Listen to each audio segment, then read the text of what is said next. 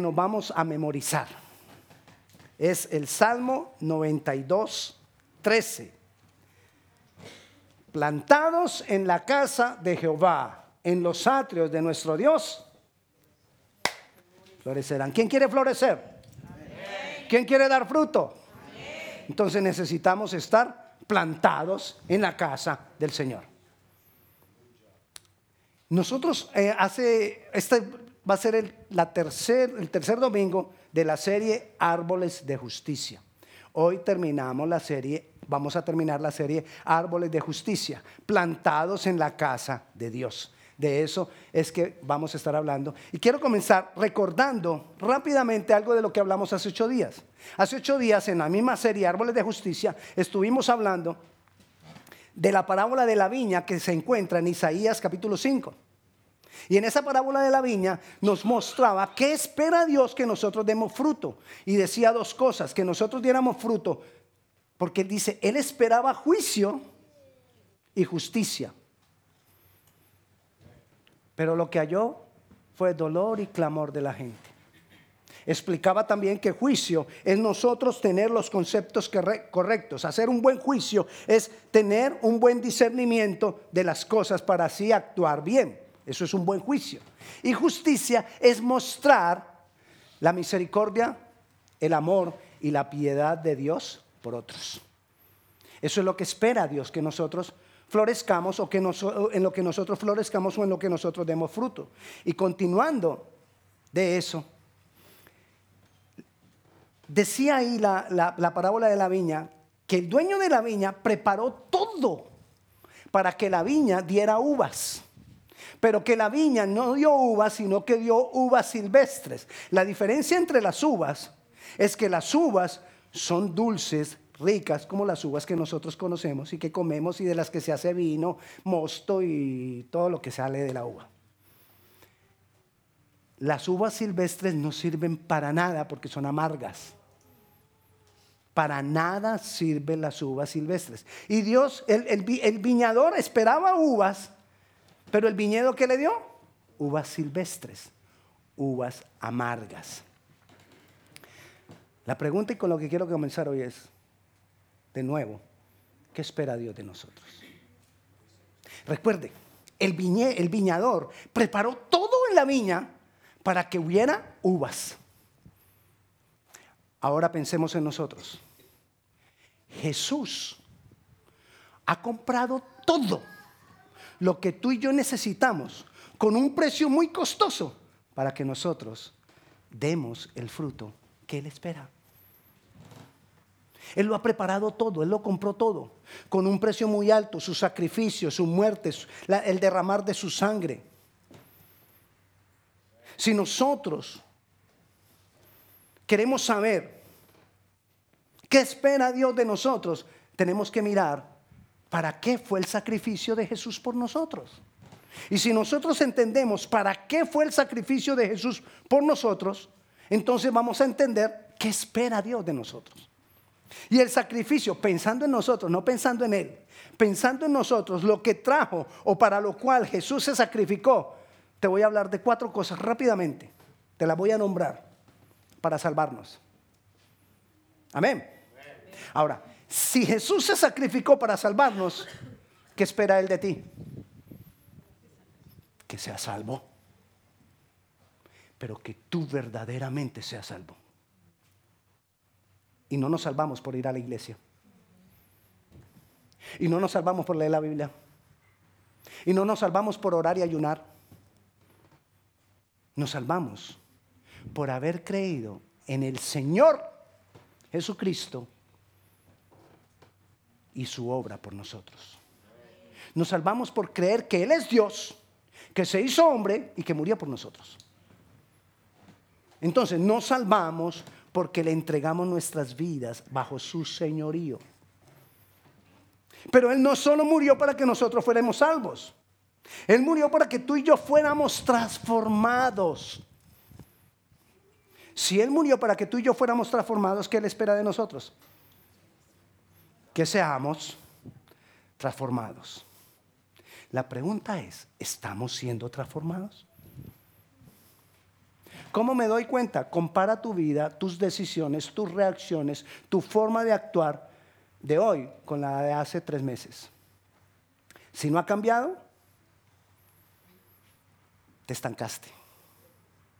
Y en esto de la transformación hay un gran letrero. Prohibido parquearse. No parking. ¿Ok?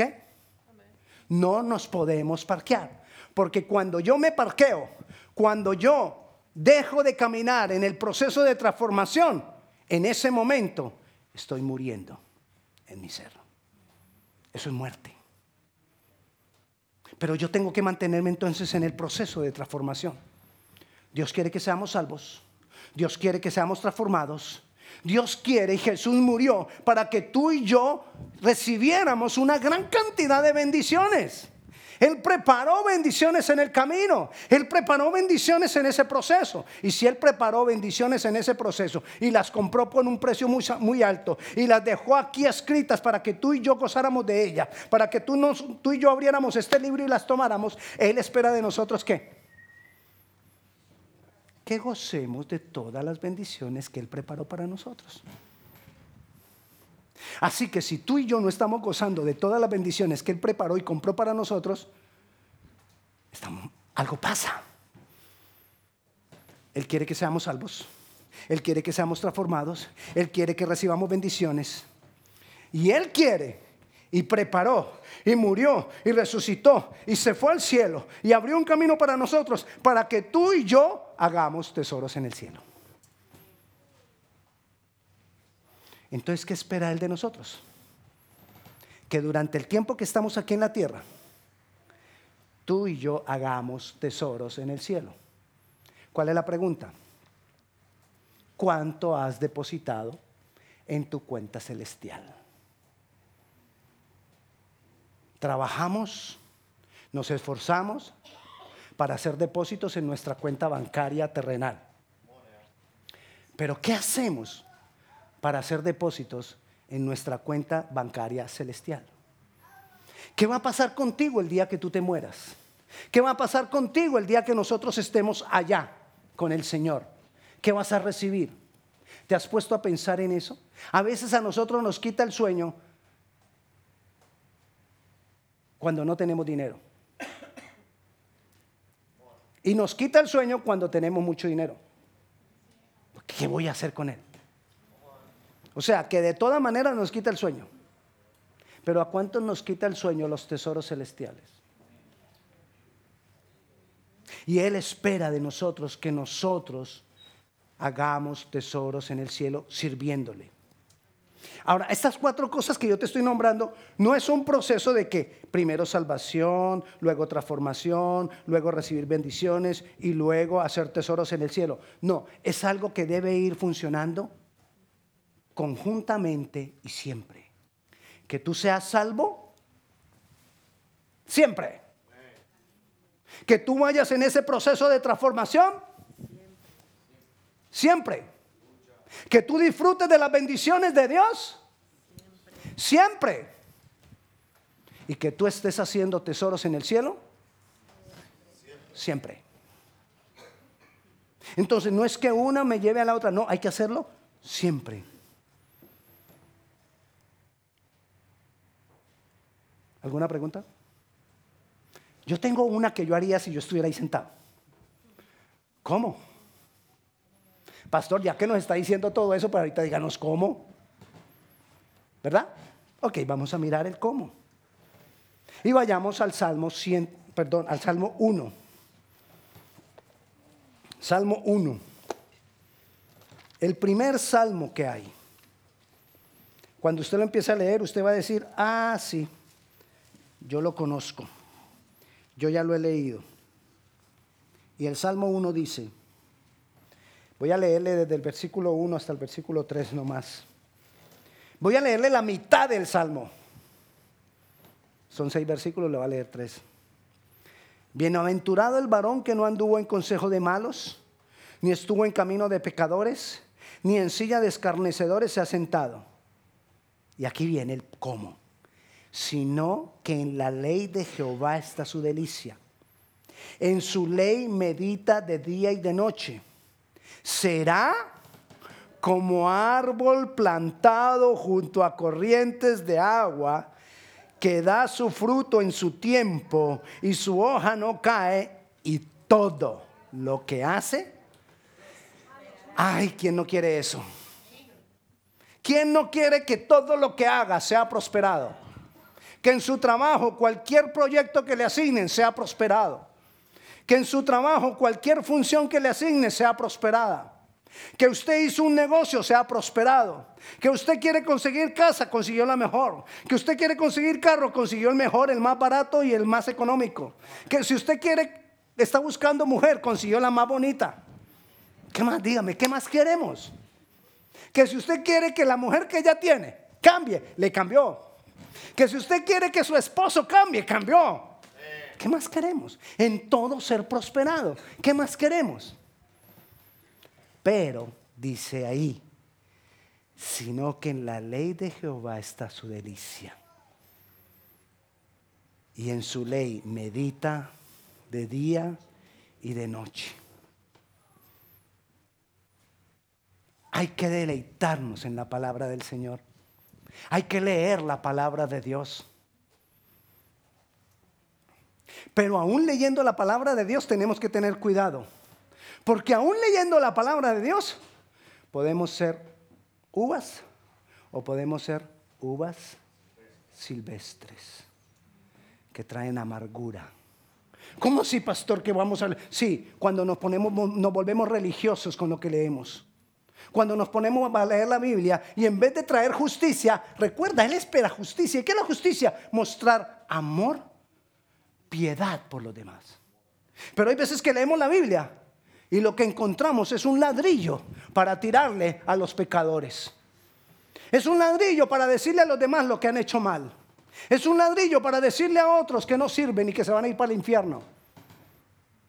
Y a veces se lo decimos a las personas que más queremos. Pastor, pero si es la verdad.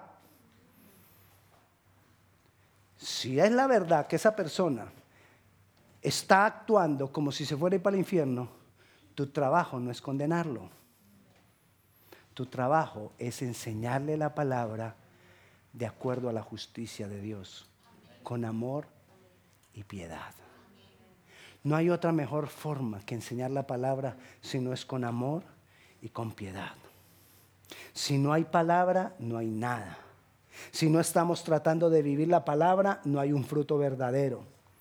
Pero podemos caer en religiosidad. Tengamos cuidado.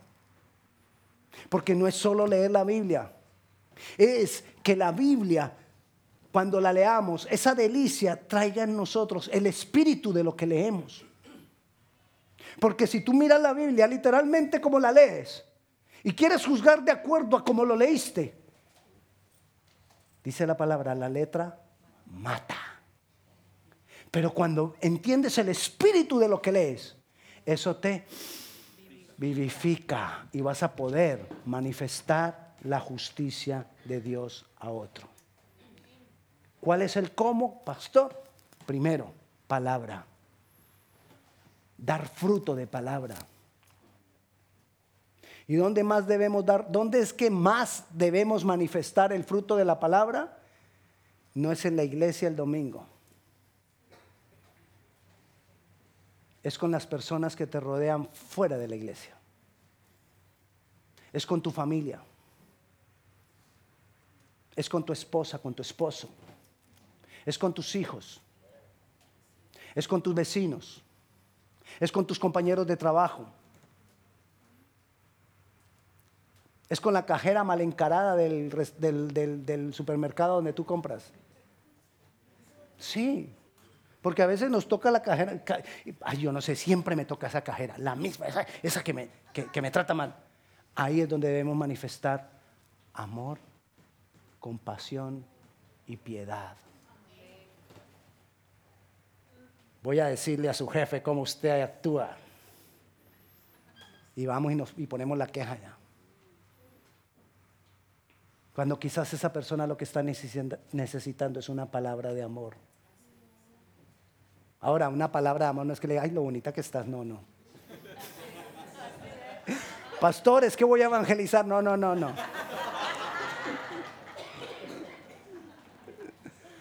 Dios te ama. Tu vida puede ser cambiada por el Señor Jesucristo.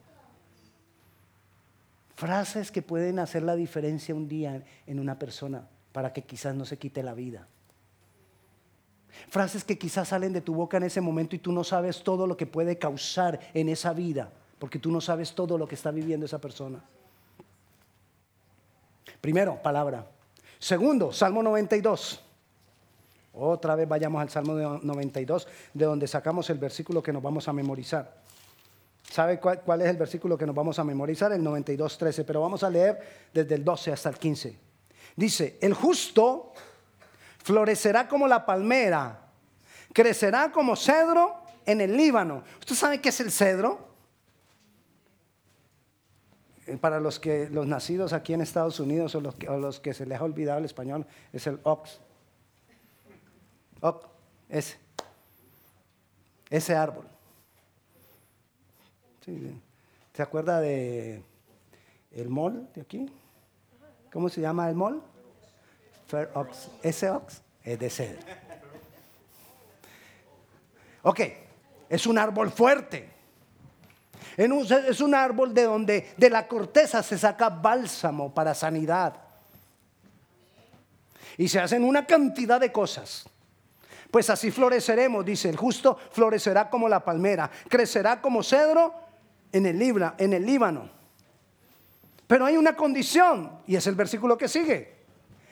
Plantados en la casa de Jehová, en los atrios de nuestro Dios, Ah, ahí sí es de importante la iglesia. ¿Se acuerda que ahora le dije en el primer punto que la palabra se hiciera vida en ti, todo eso, y te dije, no necesariamente aquí en la iglesia, aunque es en toda parte, yo sé, pero aquí en la iglesia nosotros necesitamos ser plantados. Mientras estemos plantados en la casa del Señor, floreceremos. Pero ¿qué es ser plantado?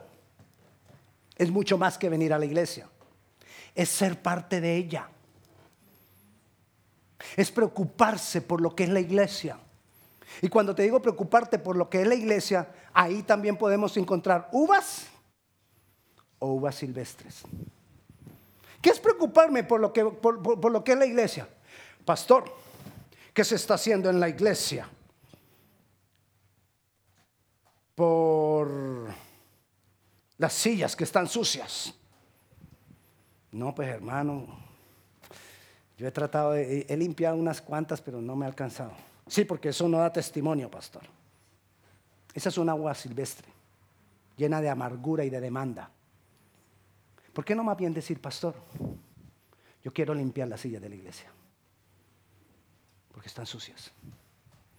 ¿Encontramos la diferencia? Las sillas de la iglesia no están sucias. No, estoy pidiendo en este momento a alguien que venga a limpiarlas. No me malentienda que, cuando nos vayamos a despedir ahora, pastor, necesita limpiar sillas. No, no, no es. Te estoy dando un ejemplo, pero la idea cuál es? De que nosotros estemos dispuestos a hacer la obra y no a demandar porque no se ha hecho. O soy uva o soy uva silvestre. O voy con queja y demanda o voy con disposición y servicio. Ser parte de ella proveer para la iglesia. Ser plantados en, la iglesia es saber qué es lo que, para dónde va la iglesia y ser parte de ese propósito para el cual va la iglesia. Velar que se cumplan las funciones de la iglesia. No estar buscando que, ¿por qué no hay quien lo haga? Si no hay quien lo haga, yo voy.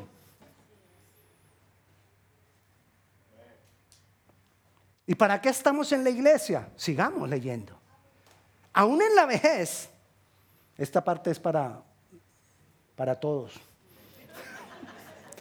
Aún en la vejez estarán vigorosos y verdes. Eso es por dentro.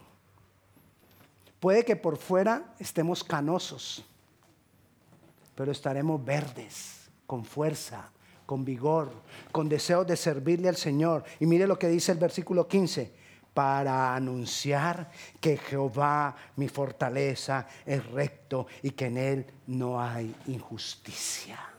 Ese es el propósito de la iglesia, que más y más gente conozca que Él es Dios, que Él está vivo, que Él se manifiesta. La pregunta es, ¿qué estoy haciendo yo por eso? Estoy en la iglesia, pero ¿qué estoy haciendo yo por eso? Porque también en venir a la iglesia nos podemos volver religiosos. Como lo he dicho antes, muchos cuando vienen a la iglesia lo que hicieron fue cambiar de religión. Antes iba los domingos a una iglesia de otra religión y ahora vengo los domingos a una iglesia de esta religión. Y ya. No. Recuerde la palabra, plantados. Yo quiero ser plantado. Si la iglesia está teniendo un proceso de formación, yo quiero meterme en ese río que si la iglesia tiene algo para que nosotros nos desarrollemos y podamos anunciar a quién es Jehová, yo quiero aprender de eso, yo quiero estar en eso. Y si me toca renunciar a algunas cosas por tener esas, eso es lo que yo quiero. Pero a veces el sistema nos va llevando a lo contrario, a que cada vez nosotros le quitemos más espacio a la iglesia para que demos más espacio a las distracciones. Pastor, por eso yo le he dicho, ¿por qué no tenemos un servicio más largo? Está bien, tú tienes toda la razón. Espero que si abrimos una clase antes del servicio, tú que quieres un servicio más largo, seas el primero en llegar. Estamos orando por eso. Ayúdeme a orar que lo podamos hacer, que tengamos el espacio para hacerlo. Pero espero que le podamos dedicar más tiempo a eso, porque necesitamos desarrollar siendo plantados. Y lo tercero, ¿qué fue lo primero? La palabra. ¿Qué fue lo segundo? Plantados. Y lo tercero, vayamos a Ezequiel capítulo 47. Ezequiel, a mí me, me gusta mucho este capítulo de Ezequiel. Me encanta este capítulo de Ezequiel como los otros 50. Me encanta Ezequiel como los otros libros de la Biblia. Ezequiel. Dice así. Me hizo volver luego a la entrada de la casa. Ese es el versículo 12. Perdón, 47, 1, ese es el versículo 1. Me hizo volver luego a la entrada de la casa y aquí aguas que salían de debajo del umbral de la casa hacia el oriente, porque la fachada de la casa estaba al oriente y las aguas descendían de debajo hacia el lado derecho de la casa al sur del altar. Vamos al versículo 12. Mire lo que dice el versículo 12. Y junto al río, en la ribera, a uno y otro lado, crecerá toda clase de árboles frutales. Sus hojas nunca caerán ni faltará su fruto. A su tiempo madurará porque sus aguas salen del santuario y su fruto será para comer y su hoja para medicina. Ese es el resultado del versículo 12. Pero ¿por qué hay ese resultado? Dice, porque sus aguas salen del santuario. Seremos fructíferos como árboles sembrados a orilla de un río Vamos a madurar al tiempo que es. Nuestro fruto será para que otros coman. Nuestra hoja será para bendición y medicina de otros. Mire, mire cómo será nuestra vida si las aguas salen del santuario. Volvamos al versículo de 1. ¿Qué es eso que las aguas salgan del santuario? ¿De qué parte del santuario salen las aguas? Dice de debajo del umbral. ¿Del umbral de qué? De la puerta. O sea, que las aguas deben salir de debajo de la puerta. ¿Quién es la puerta? Jesús. Él dijo, yo soy la puerta de las ovejas. Nadie puede venir al Padre sino por mí. ¿Quién es la puerta? Jesús. Y las aguas deben de salir de debajo. Es decir, Él tiene que estar arriba. Es decir, cuando Él es el Señor, salen aguas del santuario. Cuando estamos bajo su señorío y bajo su gobierno, saldrán aguas del santuario y entonces yo seré fructífero. Hable primero de la palabra, hable segundo de ser plantados en la iglesia y hablo, tercero de tener el señorío de Cristo en nuestras vidas. Si hay señorío, hay fruto. Y él sigue hablando del señorío. Vamos a, continuar, eh, a continuar con el versículo 2. Y me sacó por el camino de la puerta del norte y me hizo dar la vuelta al camino exterior, fuera de la puerta, al camino de la mirada al oriente, y vi que las aguas salían del lado derecho. Versículo 3. Y salió el varón hacia el oriente llevando un cordel en su mano y midió mil codos y me hizo pasar por las aguas hasta los tobillos. Ya esto lo hemos hablado, pero se lo voy a repetir. Me hizo pasar por las aguas hasta los tobillos para que se acuerde. Me voy a parar acá. O sea que me hizo parar por las aguas y las aguas me daban acá. ¿De quién estaba dependiendo? De mí. Porque podía estar firme en mis pies. Pero Dios quiere más. Dios quiere que le vaya dando a Él más dependencia. Que cada día dependamos más de Él. Entonces, ¿qué sigue el versículo 4? Me dio otros mil codos y me hizo pasar por las aguas hasta las rodillas. Ok, entonces Dios ya te lleva y te mete un poquito más allá al río, más profundo. Quiero que dependas más de mí. Pero ahí yo todavía estoy firme en mis pies. Me dio luego otros mil y me hizo pasar por las aguas hasta los lomos. Ya el agua me da acá. Ya empieza a dar como susto. Ya Dios me está diciendo, depende más de mí. Entrégame más de tus áreas. Entrégame más de ti. Pero yo todavía ahí puedo estar bajo mis, afirmado en mis pies. Versículo 5.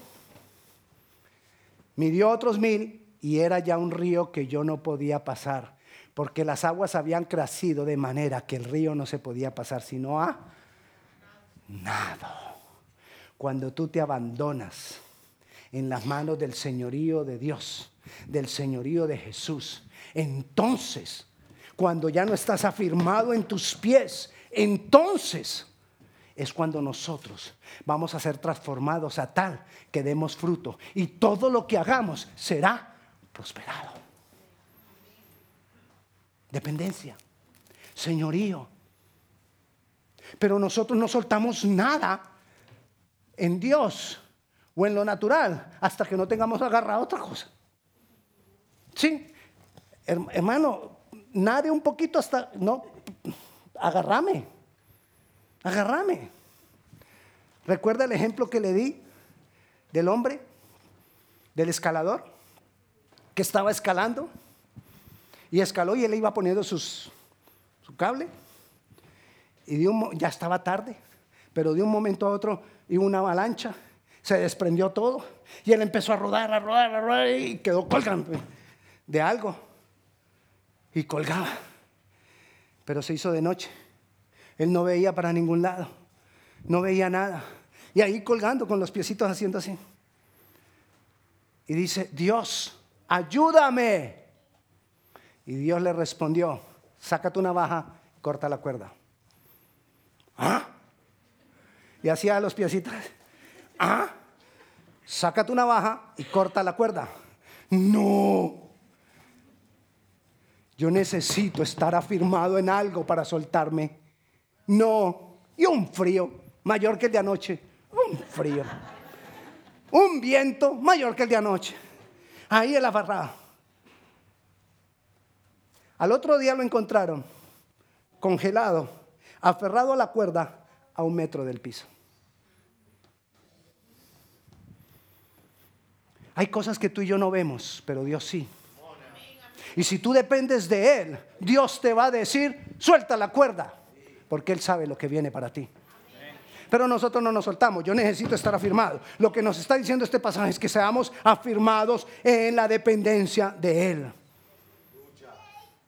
Necesito afirmarme en depender más y más de Él. Si tú nadas y te sueltas en sus aguas, vivirás. Serás salvo, serás transformado, vivirás, disfrutando de sus bendiciones y Él mismo te llevará a ser tesoros en el cielo. Versículo 12 de nuevo. Y entonces dice, junto al río, me le voy a robar hoy tres minutos más. Junto al río, versículo 12. Junto al río, versículo 12. Ok.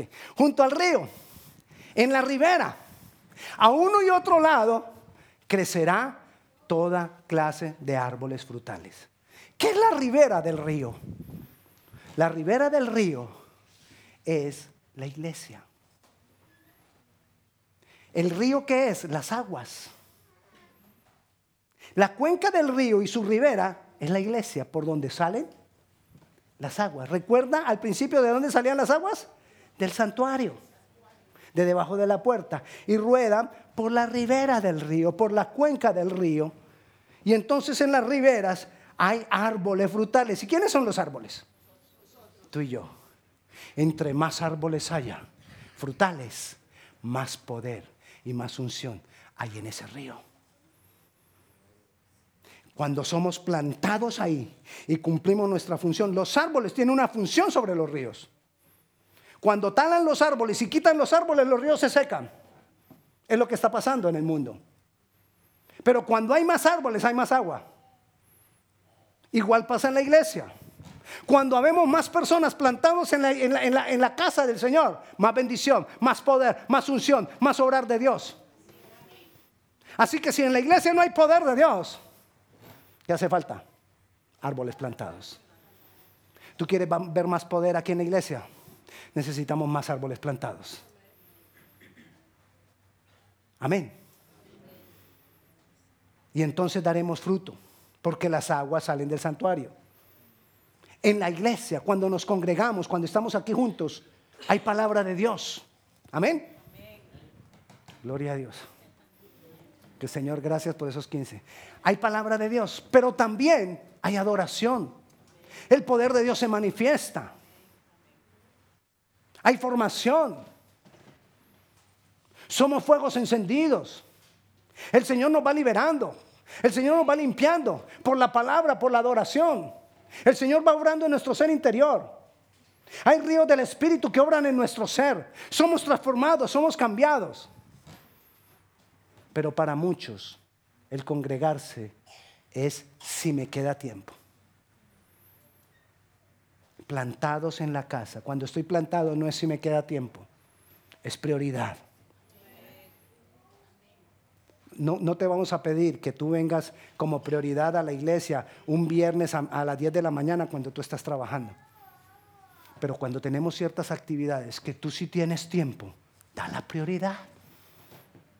Eso es ser plantados palabra, plantados en la casa, señorío. Y las tres cosas las encontramos en este río. Amén. Así daremos el fruto. Y todo lo que hagamos será prosperado. Dios quiere que tú seas salvo. Dios quiere que tú seas transformado. Dios quiere que tú seas disfrutando de todas las bendiciones que Él compró para ti. Dios quiere que hagamos tesoros en los cielos, pero Él necesita que nosotros estemos plantados en su casa. Te voy a rogar algo. No llegues tarde a la casa del Señor. Dale prioridad a Él.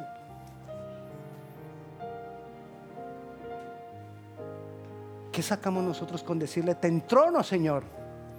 Si cuando Él nos cita a la una, no podemos estar a la una. Pero le decimos, te entrono.